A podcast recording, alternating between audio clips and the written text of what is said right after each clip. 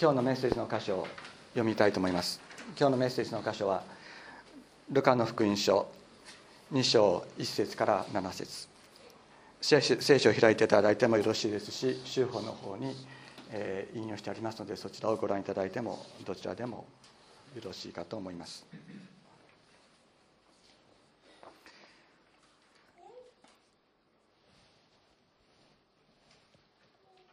ルカの福音書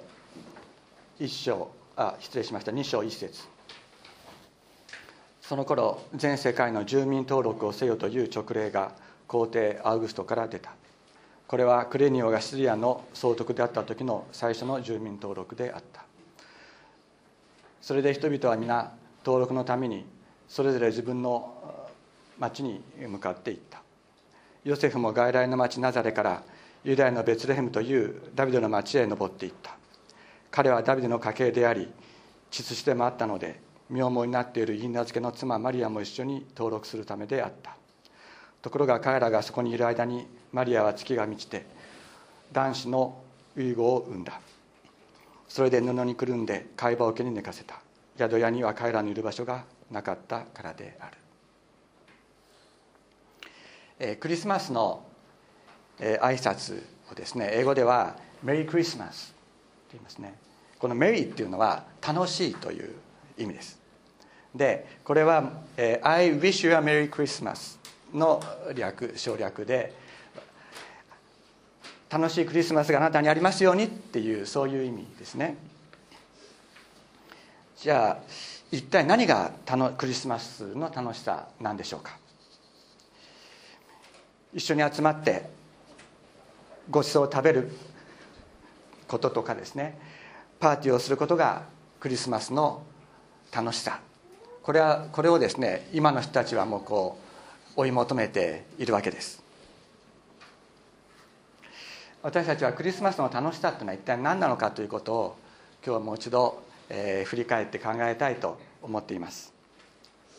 また私たち日本人はですね今日も皆さんと一緒にご挨拶しましたけれどもクリスマスおめでとうございますって言いますね。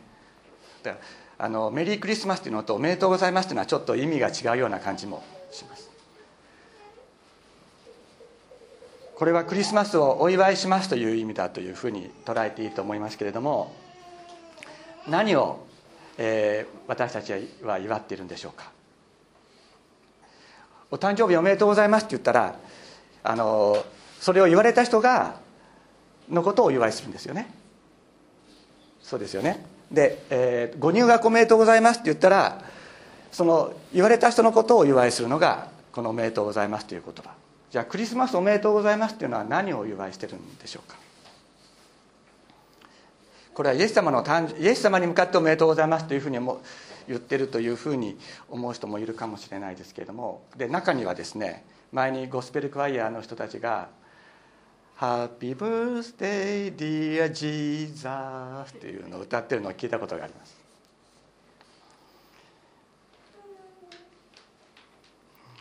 イエス様は生まれてハッピーだったんでしょうか？どうだったんでしょうか？私たちは生まれてきてハッピー。本当に生まれてきてよかったね。というふうに、えー、お祝いするために「ハッピーバースデー to you」と言って歌うわけですけれどもイエス様は生まれてきてハッピーだったんでしょうか？どうだったんでしょう？そもそもですねイエス様に向かってハッピーあのバースデーをお祝いするということっていうのが実は聖書の観点から言うとちょっと違う。なぜかというとイエス様は生まれたんじゃなくて来られた。イエス様は来てくださった。それが聖書の理解であるからです。聖書は言いますイエス様は天地を作られた主なる神様であって天地が創造される前からおられた方であると。この方が私たちのところに来てくださった。これがクリスマスです。イエス様が生まれイエス様生まれてよかったですねハッピーですねじゃなくてイエス様が来てくださったから私たちがハッピーになった。これがクリスマスであるのです。今読んだ聖書の箇所によりますとイエス様がこの地上に新生児として来られた時誰もお産のための場所を空けてくれず母マリアは家畜をつなぐ洞窟か、えー、家畜小屋でイエス様を産まなければならなかったと書かれています。生まれて体を洗ってもらうこともなく雑菌だらけの餌箱に置かれました。母マリアもまたヨセフもイエス様を抱いていることができないほど疲れ切っていたからだと思います。なぜこのような貧しく悲しい状況で生まれた幼子の誕生を私たちは祝うのでしょうか？イエス様生まれてよかったですねではなくてイエス様こんな私のために来てくださりありがとうございます。あなたが来てくださったから私は幸せになりました。救われましたと申し上げるのがクリスマスの時であります。私たちの教会の友人で音楽プロデューサーをしている小川圭一さんという方がいらっしゃいます。ちょうどですね来週の日曜日1月1日この早稲田奉仕園は休館となりまして私たちは、えー、東京都民協会の礼拝堂を借りて、えー、午後礼拝をすることになっています。その東京都民協会の役員の方がこの小川圭一さんです。私たちのこの教会が始まる前からあのメルメルマガの読者でずっとこの教会が始まった時から私たちの教会の友人として支えてきてくださった方です。この小川さんがですね先日千葉の田舎にある私の家まであの訪ねてきてくださいました。そして親しくお話をする機会を与えられました。小川さんは東京の下北沢で童謡を歌う会という会を主催していらっしゃる。そして、えー、もうこの間のですね12月の20日から21日 ,21 日にかけてその童謡を歌う会の方々と一緒に石巻市を被災された石巻市を訪れて被災された方々と一緒にふるさとをはじめ童謡を歌うことにしているというお話でした。小川さんがおっしゃるんですね。ふるさとを一緒に歌うと皆さん泣かれるんですと。そしてでも皆さんがふるさとを歌う時それは自分の生まれ育った故郷をふるさとと言ってるのではないのだというのです。志を果たしていつの日にか帰らんと歌う時天のふるさと魂のふるさとのことを思って泣いているのですと小川さんはおっしゃいました。また「いかにいます。父母筒が泣きや友がきと歌う時。津波で命を失った家族や友人のことを思い魂のふるさとに帰ることができただろうかと思いながら歌っているに違いありません。今回の大震災による大津波と原発事故による放射線汚染でふるさとを失った多くの方々がいてもう帰ることが帰ることはできないと分かっている状況の中でふるさとを皆さんが歌う。皆さんが求めているのは魂が帰るべきふるさとなのだと小川さんはおっしゃいました。小川さん私が書いた元気の出る聖書の言葉を100冊ほどですね手で持って電車で石巻市に行ってくださいました。そしてふるさとを共に歌い参加された方々に配ってくださった。神様が備えてくださった霊のふるさとがあるということを被災された方々に伝えたいと言って持って行ってくださいました。今私たち日本人はそして特に被災されたお一人お一人は自分の魂の帰るべきふるさとはとは一体何なのか一体どこにあるのかどうすればそこに行けるのかということをうめきながら求めこの歌を歌っているのではないでしょうか。聖書は言います。この私たちのうめき求めに応える応える方がいると。この方こそ人となってこられた神イエス・キリストであります。イエス様は十字架に殺かけられて殺される前夜弟子たちと取られた最後の晩餐の席で次のように言われました。ヨハネの福音書14章1節。あなた方は心を騒がしてはなりません。神を信じまた私を信じなさい。私の父の家には住まいがたくさんあります。もしなかったらあなた方にそう言っておいたでしょう。あなた方のために私は場所を備えに行くのです。私が行ってあなた方に場所を備えたらまた来てあなた方を私のもとに迎えます。私のいるところにあなた方もおらせるためです。あなた方のために私は場所を備えに行く。あなた方のために場所を備えたらまたもう一度来てあなた方私のもとに迎える。私のいるところにあなた方をもおらせるためだ。とイエス様はおっしゃった。イエス様が十字架にかけられて殺されるのは私たちのために霊の家魂のふるさとを備えるためだとおっしゃるのです。イエス様は犯罪人が処刑される十字架にかけてかけられて殺されなければならないような罪を犯したのでしょうか。そうではありませんでした。聖書は次のように言っています。ペテロの第一の手紙これは修法の方に、えーと、印刷してありますのでご覧ください。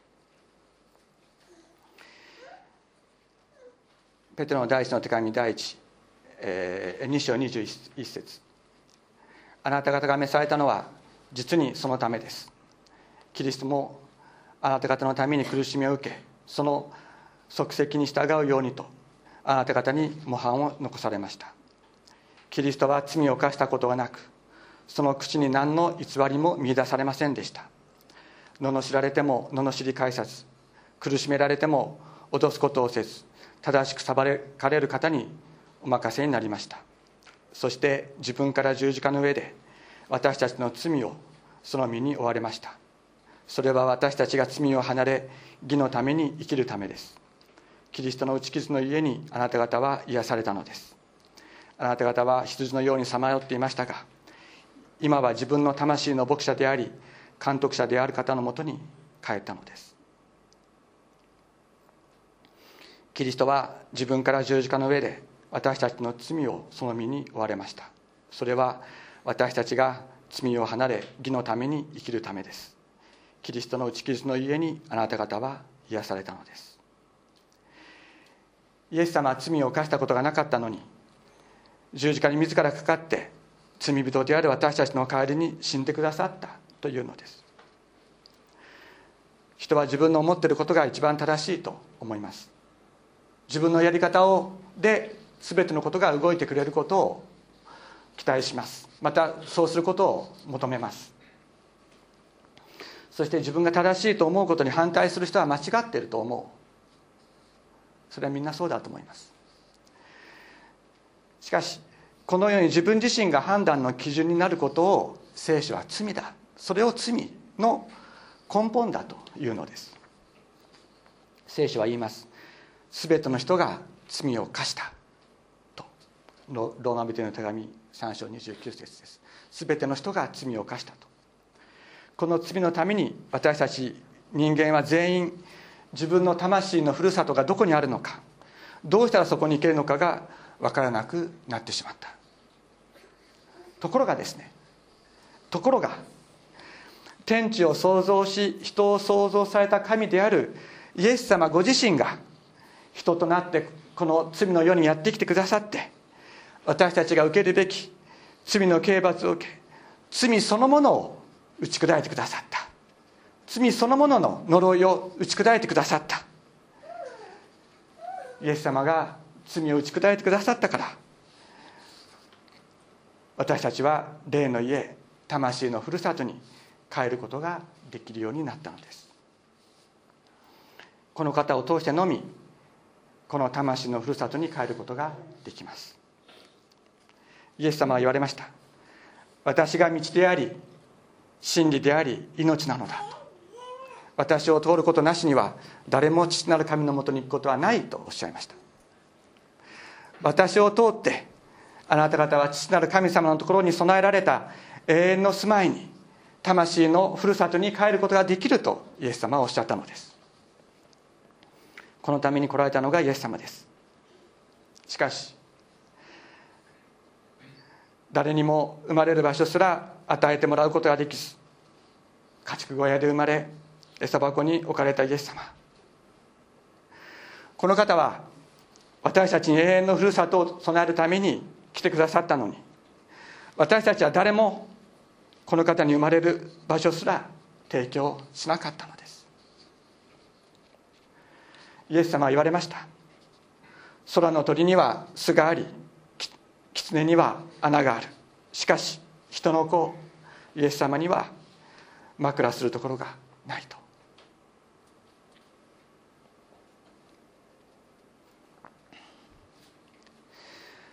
この私たちの心は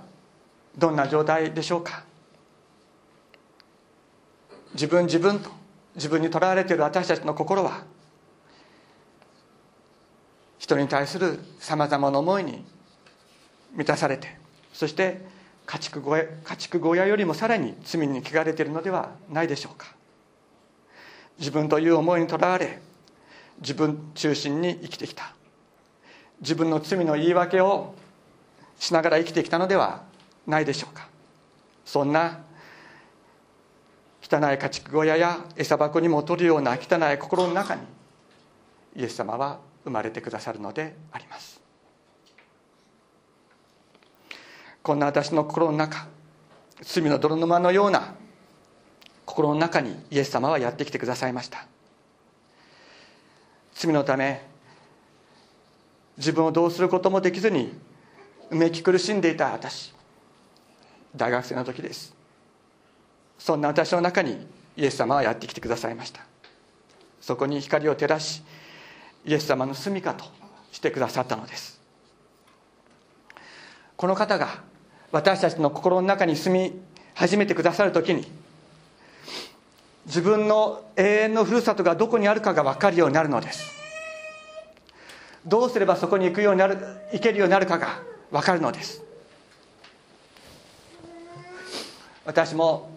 イエス様がこのこの心の中に住み始めてくださるようになった時からどこに行けばいいかが分かるようになった。イエス様は言われました。私がその道だと。私がその道だと。皆さんの中にはイエス様が自分の中に住み始めてくださるということを経験していらっしゃらない方がいるかもしれません。しかしこんな私の中に住み始めてくださったイエス様は必ずあなたの中にも住み始めてくださる。私はそう信じあなたのために祈ります。あなたのためのクリスマスが始まるのです。あなたも自分の魂のふるさとを知りそこに帰る道を知るようになるのです。お祈りをしましょう。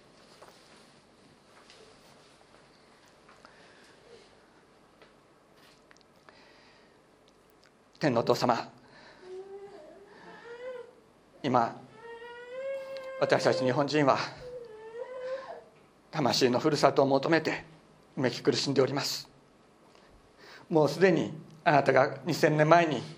この地上にやってきてくださって私たちのために霊のふるさと魂のふるさとを作ってくださったことを私たちはまだ私たちの多くはまだ知らないでおります。主イエス様あなたが来てくださったことを感謝しあなたが霊のふるさとを作ってくださったことを覚えて感謝しながら今まだこのことを知らないお一人お一人にそのことを本当にお伝えすることができるように私たちを導いてください。主イエス様今このクリスマスの時多くの方々がまだ痛みうめ苦しみの中にあります。主イエス様あなたご自身がお一人お一人を訪ねお一人でお一人の中に住み始め私がその道であるとお一人お一人に語りかけ平安と希望と光をお与えくださいますようにお願いいたします。また私たち痛み苦しみの中にある方々一人一人覚えて私たちも祈りまた私たちができることをしていくものでありますように。主様どうぞ一人一人の中にあなたが宿ってください。感謝して尊いイエス様のお名前によってお祈りいたします。アメン。